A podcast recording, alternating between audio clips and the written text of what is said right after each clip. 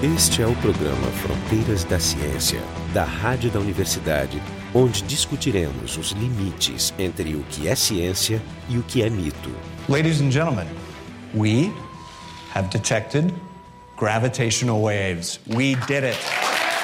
O que a gente acabou de ouvir foi o anúncio, em fevereiro de 2016, da primeira detecção experimental direta de ondas gravitacionais, que foram previstas teoricamente há cerca de um século por Albert Einstein. A detecção foi feita através de um projeto internacional muito grande, o LIGO, e para nos contar sobre essa, que talvez seja a máquina mais precisa que já foi feita, nosso convidado é o Ricardo Sturani, do Instituto de Física Teórica de São Paulo, que é membro da colaboração LIGO Virgo. E conversando com ele, estamos eu, Jefferson Lorenzon, e a Ana Kia Santos, os dois do Instituto de Física da URGS. Então, vamos começar contextualizando um pouco, falando sobre as ondas em si. As ondas gravitacionais, elas aparecem na relatividade geral. O que, que elas são exatamente? As ondas gravitacionais são ondulações do espaço-tempo mesmo. Talvez todo mundo está acostumado com as ondas do mar, não? Se alguém joga uma pedra no mar, você tem perturbações da superfície do mar se espalhando do centro onde você jogou a pedra até hum, qualquer distância. Ou mais ou menos a mesma coisa acontece no espaço-tempo mesmo. Se tem dois objetos mexendo acelerando no espaço-tempo, é o espaço-tempo mesmo que vai oscilando, como uma bola de boliche colocada acima de um lençol de borracha. A bola se movimenta e o lençol pega ondulações que se propagam, no caso das ondas gravitacionais, se propagam com a velocidade da luz. Então a analogia é que se eu tiver uma pessoa dentro do mar, se ela estiver parada, ela não produz ondas, ela precisa se mover. E quanto maior for essa pessoa, mais Sim. intensas são essas ondas. Tu tinha dito que qualquer coisa que se mexe produz onda. Nosso movimento provoca ondas gravitacionais ou eu preciso de alguma coisa? Não, não também. Duas pessoas dançando, rodeando uma em torno da outra, produzem ondas gravitacionais também, mas ondas super, super fracas que ninguém nunca vai detectar. Para produzir ondas gravitacionais que têm um efeito detetável, precisam massa bem concentrada e quantidade de massa muito grande. Por isso, as fontes típicas são buracos negros, estrelas de nêutrons, que têm a massa do Sol 10, 100 mil, milhões de vezes a massa do Sol. Ou seja, mesmo planetas e estrelas no nosso sistema solar, que são objetos grandes, não produziam ondas que a gente detectaria muito facilmente. É, por exemplo, sistemas planetários, eles também, não? Uma Terra que orbita ao torno do Sol, está se mexendo, então produz ondulações no espaço-tempo. O problema lá é qual é a frequência dessas ondas. Por exemplo, a, a Terra, que roda attorno do Sol, produz ondas, um, tem um período de rotação de um ano. Então, a frequência típica dessas ondas é o inverso de um ano, que a medida da frequência é o Hertz, é um décimo de um milionésimo de Hertz, um 10 a menos 7 Hertz. Então, essas frequências não, não são no alcance do, do LIGO, por exemplo. Então, esse sistema planetário com um período típico de horas, dias ou anos não são no alcance do LIGO. O LIGO tem uma frequência de alcance típica de 10, 100, 1000 Hz. Então, precisa que o sistema deixe um, um 10, 100 mil rodeada por segundo. Então precisa que o sistema binário que dá essa rodeada seja bem, bem apertado. Vamos conversar um pouco sobre como foi feita essa observação. Então, assim, de uma maneira não muito complicada, o que, que é essa máquina, o que, que ela faz e como ela faz. É, como se detecta, detectam essas ondas. Se voltamos à analogia da, das ondas, não? o que fazem essas ondas no mar, por exemplo, é mudar a posição da superfície d'água. as ondas hum, gravitacionais fazem mais ou menos a mesma coisa com a matéria. Quando eles encontram a matéria no caminho dela, eles mudam a posição da matéria que eles encontram. De um jeito muito fraco, mas mudam um pouco. O que é importante é que qual é a régua que pode medir esse deslocamento. Então, se você põe marcas no no, chão, por exemplo, para medir o deslocamento, as marcas se deslocam também. Então isso não é um bom jeito para medir esses deslocamentos. Precisa uma régua que não se estica e não se comprime. Essa régua é a luz. Então, o detector para rilevar os efeitos das ondas gravitacionais se chama interferômetro. O interferômetro é feito com dois braços perpendiculares. Em formato de L. Em formato de L, exatamente. E a ideia é que a luz é uma régua que não se estica. É uma régua que parte de você até o objeto cujo deslocamento você quer medir. E voltar ela não se estica, então vai e volta, quando volta tem informação sobre o deslocamento do objeto. E o que é importante é que, para ter uma medida acurada, só podemos comparar uma diferença de deslocamentos. Por isso precisa a forma de L, porque a luz é deixada propagar em dois braços perpendiculares e quando se recombina dá uma medida da diferença de deslocamento dos dois braços. Então é uma verdadeira régua, uma régua que sabe medir com extrema precisão uma diferença de deslocamentos. Então, na medida que a onda passa pelo interferômetro, tu usa dois braços, porque o efeito da onda num braço é diferente do efeito no outro. E essa diferença Exatamente. é, que vai ser medida. Mas um telescópio normal, para fazer uma medida, eu preciso apontar para o objeto que está sendo medido. Aqui, a gente tem uma estrutura que fixa uhum. no chão e não é apontada para nenhum lugar. Essa é uma das características da, das ondas gravitacionais. É, isso é uma característica que rende as ondas gravitacionais diferentes das ondas eletromagnéticas. As ondas eletromagnéticas têm uma interação muito forte não, com a matéria ordinária. Por exemplo, se eu ponho uma mão na frente da minha cara, você não consegue mais me enxergar, porque a luz que sai da minha cara é parada para a minha mão. Então, tendo essa interação bem forte com toda a matéria, só precisa colocar um detector e coletar as ondas que chegam. No caso da onda gravitacional, precisa esse método sofisticado porque o só efeito que conseguimos medir é esse efeito de deslocamento diferencial, diferente nos dois braços. Então, só as ondas que chegam de uma direção que dão um deslocamento diferente nos dois braços são detetáveis. Ondas que chegam de uma direção que dão um deslocamento igual nos dois braços não são detetáveis para aquele detector. Precisa construir um outro detector que tenha uma orientação diferente. No caso eletromagnético, o telescópio é pequeno, se pode manobrar no caso das ondas gravitacionais, o detector tem 4 km de braço, não se pode manobrar, é fixo. Então, para ter um, uma orientação diferente, precisa construir um outro detector. Claro. O ideal é ter a Terra toda com vários detectores, porque a gente vai ter todas as orientações. É, já acima dos dois detectores da LIGO, tem o detector Virgo na Itália, não está tomando dados agora, mas tomará dados daqui a alguns meses. Tem mais dois detectores em construção, um na Índia e um no Japão. E, por que não?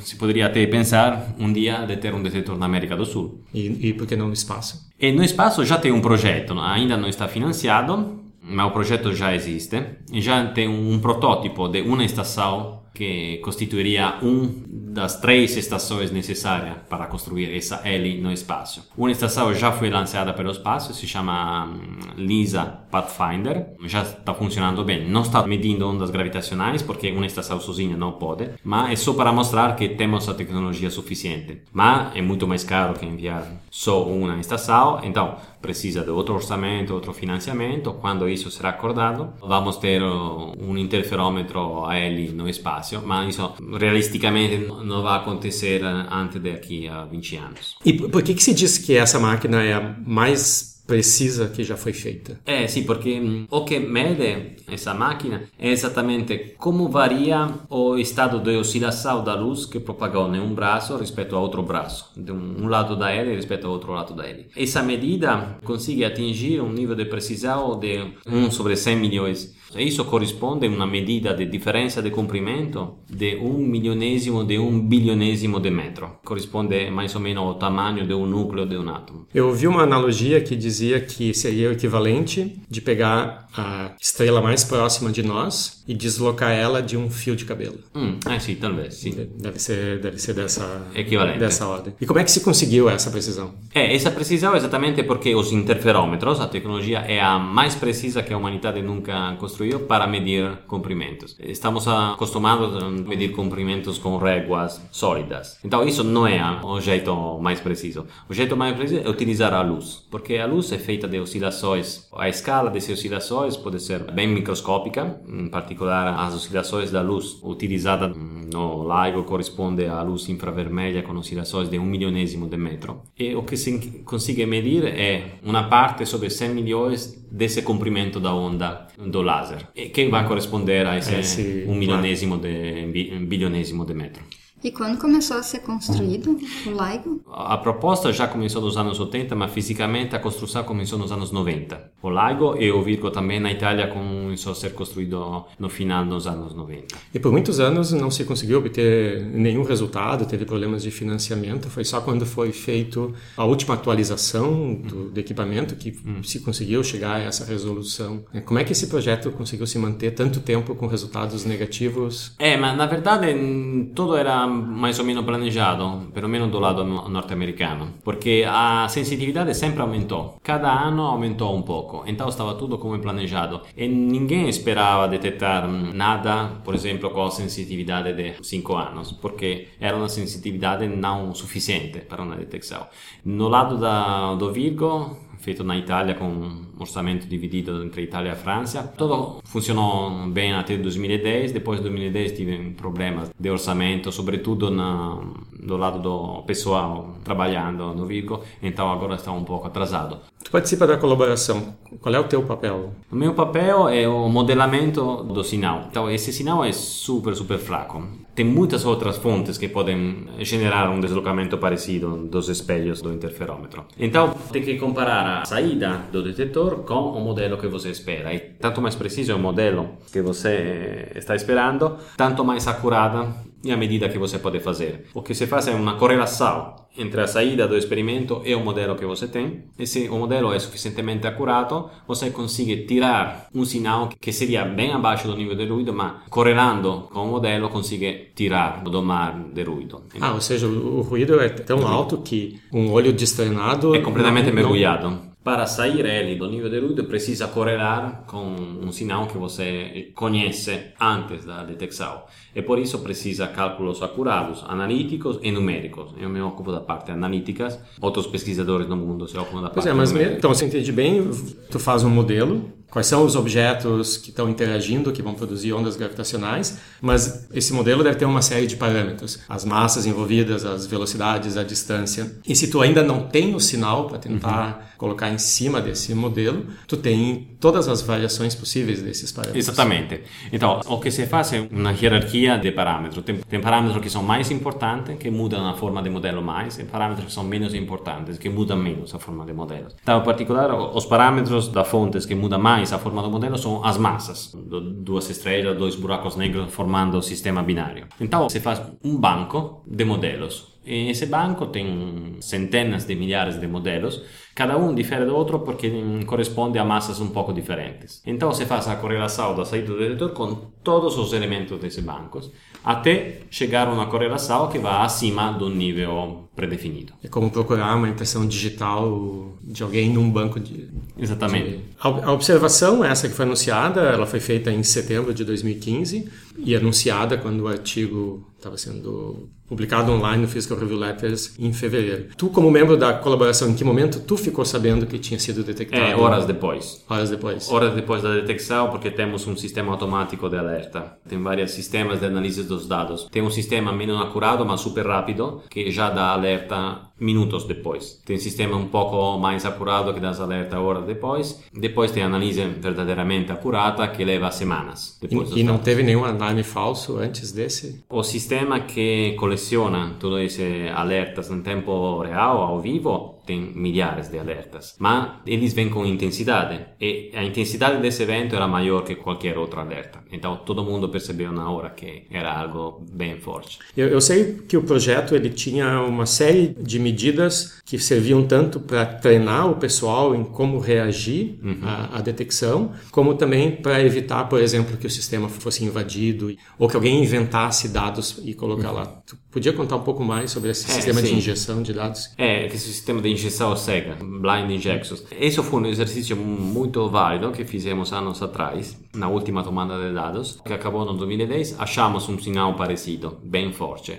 Então, juntamos, fizemos análise, escrevemos um jornal e no último encontro, antes de decidir sobre a qual revista enviar o artigo, abrimos a caixa secreta onde estava escrito o número de evento falso injectados. E esse evento era um dos eventos falsos injectados. Mas foi um exercício para treinar nossa capacidade de análise, de detecção, de interação. Porque imagina, uma colaboração de mil pessoas e ao final tem que sair um artigo de quatro páginas. E cada um quer mudar uma frase, quer falar de um jeito dele. Então, foi um bom exercício. Então, nesse caso, logo quando todo mundo viu o alerta, a primeira coisa que todo mundo pensou é outra injeção cega. Mas, passando o tempo, hum, se abriu essa caixinha secreta e não tive nenhuma injeção. É, o que eu tinha lido é que mesmo a equipe que produz os dados para serem injetados, eles não conseguiriam ainda fazer essa injeção sem deixar marcas de Ah, que sim. tinha sido inventado. E que esse sinal que foi detectado não tinha nenhuma marca. Né? Talvez no caso da injeção cega do 2010 é possível ter traça da injeção, porque tem a saída do detetor que eu falei, aquela que é proporcional à intensidade da onda gravitacional é uma, mas tem várias centenas de outros canais que são monitorados. Então, em algum deles, por exemplo, neles que monitoram a posição do espelho, para injetar um sinal fingido, precisa colocar uma corrente que gira um campo magnético para deslocar o espelho. E isso está gravado. Então, no caso da injeção cega, é possível, em princípio, ir e conferir. O ponto é que é contra o espírito do exercício. E a própria existência de uma segunda máquina também ajuda a corroborar, porque esse sinal precisa ser detectado nas duas máquinas. Isso é mu- muito, muito importante ter duas máquinas, porque nesse nível de precisão, estamos falando um milionésimo de bilionésimo de metro, tem muito ruído que pode dar um sinal parecido. Então, ter uma correlação com um detetor a 3.000 km de distância dá a possibilidade de eliminar o sinal espúrios, o sinal que tem nada a ver com as ondas gravitacionais. E o fato de receber esse sinal em duas máquinas independentes, com uma certa diferença temporal, ainda não é suficiente para fazer uma triangulação. Se sabe de onde vem Como a palavra triangulação fala, precisa de três detetores para fazer uma triangulação. Com dois detetores, o que se consegue fazer é identificar uma região do céu muito ampla. Então, o que se sabe é que a região do céu onde esse sinal veio tem uma área de 600 graus quadrados. Seria um quadrado de 20 luas por 20 luas, É, mais ou mais menos. ou menos. Então, bem grande, tem milhões de galáxias naquele quadrado. Mas, quando vamos ter um terceiro, depois um quarto, um quinto detectores, essa área, para um evento parecido, pode ser tão pequena quanto um grau quadrado. Mas mesmo assim é difícil de encontrar a fonte. É, sim, porque acho que mesmo num um grau quadrado, quantas galáxias pode ter? Vários milhares. E nesse caso específico, a gente não espera observar no visível em qualquer tipo de É, o ponto é que radiação. um buraco negro é, se chama buraco negro porque ele não emite luz. Então, no choque dos dois buracos negros, ninguém espera que seja emitida nenhum sinal eletromagnético. Mas nesse caso específico, tem esse observatório espacial o Fermi, que detectou um sinal de raios gama praticamente no mesmo instante. Então tem uma correlação, embora não se devesse observar raios gama nesse caso. É, um, um ponto é que não foi confirmada a observação do filme para outros satélites que estavam tomando dados no mesmo tempo. E, acima disso, parece que aquele sinal foi originado de um ponto do céu que está no limite da ombra da Terra. Então, talvez poderia ser originado para algum evento atmosférico, que não tem nada a ver com as ondas Sim, a gente teve que esperar mais Ah, detecções para ver se vai ter algum Então, evento sim. associado. Então, em geral, a comunidade não acha essa correlação entre o evento detectado pelo Fermi e a onda gravitacional, não acha essa combinação Relevante. relevante. Tá. E qual é a importância de observar ondas gravitacionais? Aqui estamos num ponto histórico da ciência física, porque se abriu uma, nova página da, história da física, se abriu uma nova ciência. O que conseguimos enxergar é um choque de dois buracos negros. Então, primeiro, nunca temos observado isso. Então, dois buracos negros chegar a fusionar depois de uma colisão. O que é ainda mais importante é temos aberto um novo senso. Antes de hoje, não se poderia enxergar o universo através da radiação eletromagnética que os objetos astrofísicos emitem, ou talvez enxergar através dos neutrinos, que são outras partículas que viajam por distâncias consideráveis no universo. Mas as ondas gravitacionais são um verdadeiro novo mensageiro que pode levar a informação sobre o universo até nós. É como se até hoje só temos assistido filme mudo e desde hoje podemos assistir filme com som. É um novo senso, é algo completamente diferente do que podemos entender até hoje, que vai dar informações complementares. É uma possibilidade a mais que hoje temos para enxergar o universo, de um jeito completamente diferente a que se podia pensar até hoje. Em termos da validação da relatividade, é alguma coisa que precisava ser feita ainda?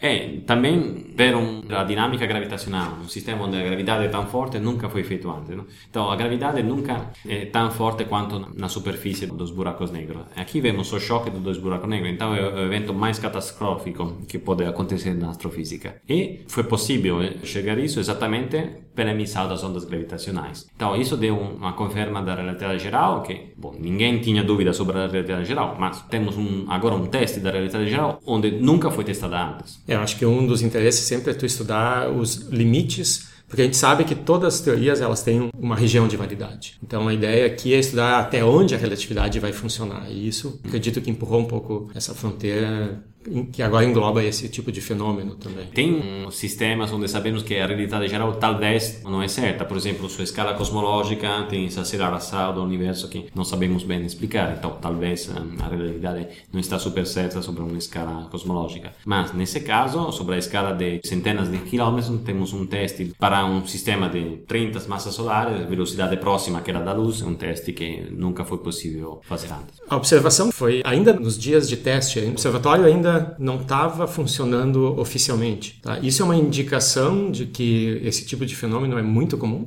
Não, isso é indicação que tivemos muita sorte.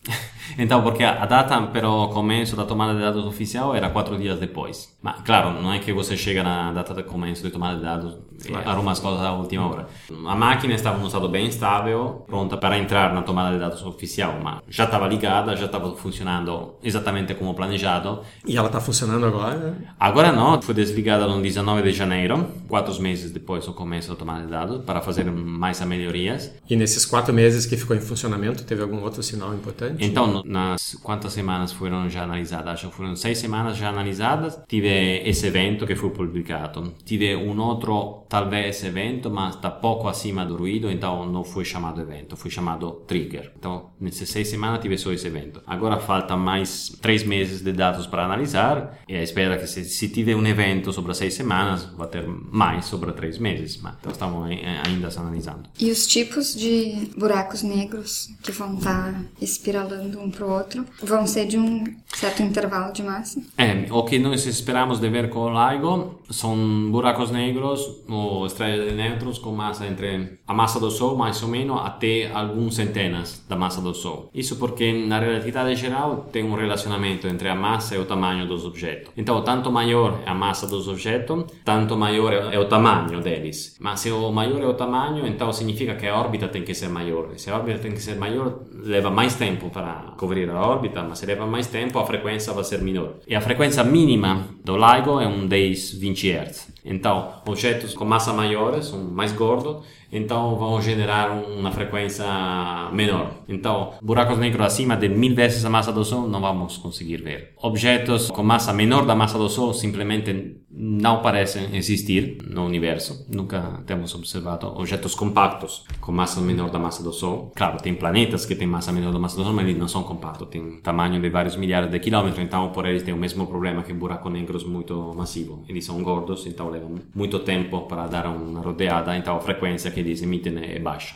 Então, para os buracos negros supermassivos do centro de galáxias, se, se, tiver uma fusão de galáxias, vai precisar de outro tipo de aparelho? Exatamente, um, um, tipo de aparelho que seja sensível a frequências menores, bem abaixo do 10 Hz, a frequência de 10 a menos 2, 10 a menos 4 Hz. E isso poderia ser exatamente o interferômetro no espaço, porque o problema de ir abaixo do 10 Hz é que tem um monte de ruído antropogênico, não gerado pela atividade humanas, perto dos laboratórios, ou o ruído ruído sísmico, vibrações da Terra mesma. Isso não vai ser o caso no espaço. Então, no caso do interferômetro do espaço, podemos atingir frequências bem menores, consequentemente ver o sinal emitido para buracos negros de um milhão ou mais massas solares. E com o aumento da sensibilidade, tu começa a conseguir captar fenômenos diferentes e mais quantidade e todos ao mesmo tempo, tu não espera outros fenômenos que se costuma observar com ondas, eu não posso ter interferência entre ondas gravitacionais, por exemplo, ou é improvável? Não, claro, e nas melhores três hipóteses, no LIGO vamos ter um evento por semana, um, dois eventos por semana, mas cada um leva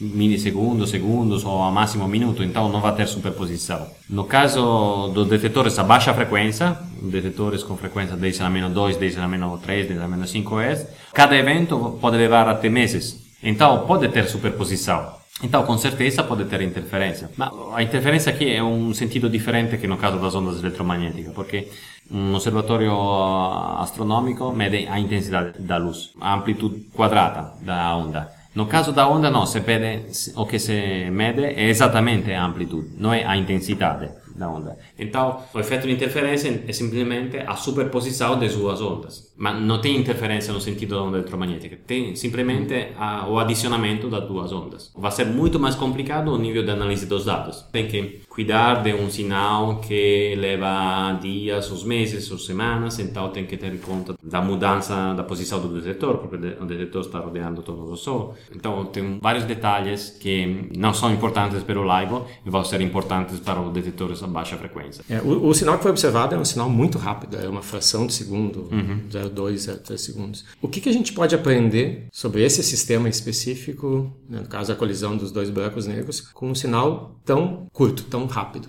Esse sinal é curto, mas tem um 10 oscilações. Essas oscilações variam em frequência e amplitude. Então, a primeira oscilação tem uma frequência menor, como o sinal se evolve, a frequência aumenta e a amplitude aumenta, chega ao máximo e depois baixa. Então, o que aprendemos é exatamente dessa morfologia quantitativa, dessa morfologia específica, podemos tirar todas as informações, como a medida das massas, o feito que eles chegaram tão perto quanto só buracos negros podem chegar perto, porque os buracos negros são os objetos mais compactos que existem no universo, e podemos aprender também sobre a fase de relaxamento do buraco negro final. Essas 10 pequenas oscilações, do jeito que eles mudam de amplitude e frequência, permite nos de tirar todas essas informações. E tem algum outro candidato que não sejam esses dois buracos negros, ou uh, vocês conseguem excluir com tanta certeza? É, por exemplo, saiu de recente um artigo sobre a Gravastar, mas nem posso falar sobre isso. A ideia é que a gravidade é universal, então qualquer massa tem um acoplamento com a gravidade. O ponto aqui que é a assinatura dos buracos negros que o sinal é exatamente aquele devido para um choque de buraco negro, porque se não fosse buraco negro e fosse um tamanho um pouco maior, eles teria chocado um pouco antes, então teria dado um sinal diferente. De que distância a gente está falando? Estamos falando que o buraco negro, 30 vezes a massa do Sol, tem um tamanho de mais ou menos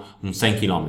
E a que distância eles estavam? Eles estavam exatamente à distância compatível com o tamanho deles. Qualquer outra teoria que queira explicar isso tem que explicar porque existem objetos tão compactos quanto os buracos negros, ou pouco menos compactos, mas verdadeiramente um 10% menos compactos, não mais. Esse tempo do, do sinal é o tempo real do evento ou tem alguma distorção relativística envolvida? É, tem uma pequena distorção relativística devido à expansão cosmológica. Todo o que vemos hoje que é acontecido na, na história do universo, nós vemos ir um pouco mais devagar do ritmo no qual ele efetivamente aconteceu. Então tem um, esse fator de um 10% mais devagar do tempo real. Não, não, que, não que, muda que, a ordem de magnitude.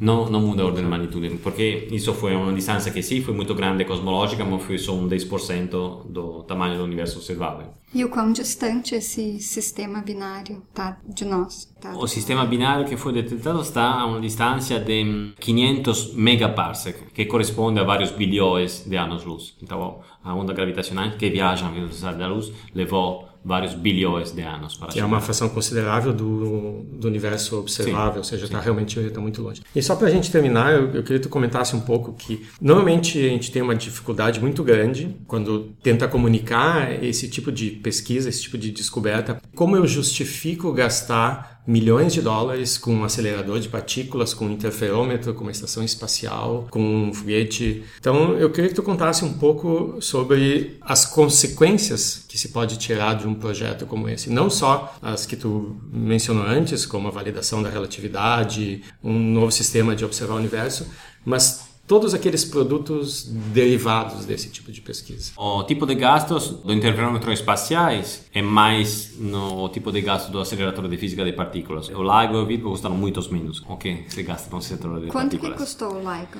Não sei exatamente, ordem uns 50, 100 milhões de dólares. E por ano para manter? Não, isso é para o hardware, excluindo o salário das pessoas trabalhando. É um sistema bem menor que o LHC também. Bem, ordem de grandeza. Não, o, o LISA vai custar bilhões de dólares. O LISA, o interferômetro espacial. Mas se fosse fazer um LHC no espaço ia ser pior. Bem pior. Mas que tipo de tecnologia foi desenvolvido alguma coisa específica? Se ganhou algo em paralelo? Então, tem o lado da pesquisa hum, acadêmica formal, não? e hum, o nível hum, tecnológico tem um desenvolvimento dos materiais do espelho, porque, por exemplo, ah, para ter menos ruído na saída do detetor precisa aumentar a potência do laser, mas se aumenta a potência do laser vai esquentar mais a superfície dos espelhos, então isso vai criar problemas no detetor. Então tive toda essa pesquisa, a ciência dos materiais, dos espelhos. Mas em geral são benefícios que todo mundo ganha, porque são novos materiais, novas tecnologias, novos detectores, sensores que se desenvolvem. Deixa eu só falar uma coisa que a humanidade sempre cuidou da, da astronomia. Qualquer civilização que deixou traça cuidou da, da astronomia, do deslocamento dos corpos celestes. Então nós estamos só seguindo nesse caminho que foi começado há vários milhares de anos. A rede Wi-Fi originou de astrônomos rádio na Austrália, por exemplo. Eu concordo contigo, acho que a nossa curiosidade, ela vem desde sempre, independente das, das aplicações, que acaba sempre tendo, por acaso, muitas vezes. Então, hoje a gente conversou sobre o LIGO, responsável pela primeira detecção direta experimental de ondas gravitacionais, e a gente teve o Ricardo Storani, do IFT em São Paulo, Que está se mudando para. Para International Institute of Physics, IIP de Natal. E conversando com ele, eu, Jefferson Arenzon e a Ana Kia Santos, os dois do Instituto de Física da URGS. O programa Fronteiras da Ciência é um projeto do Instituto de Física da URGS.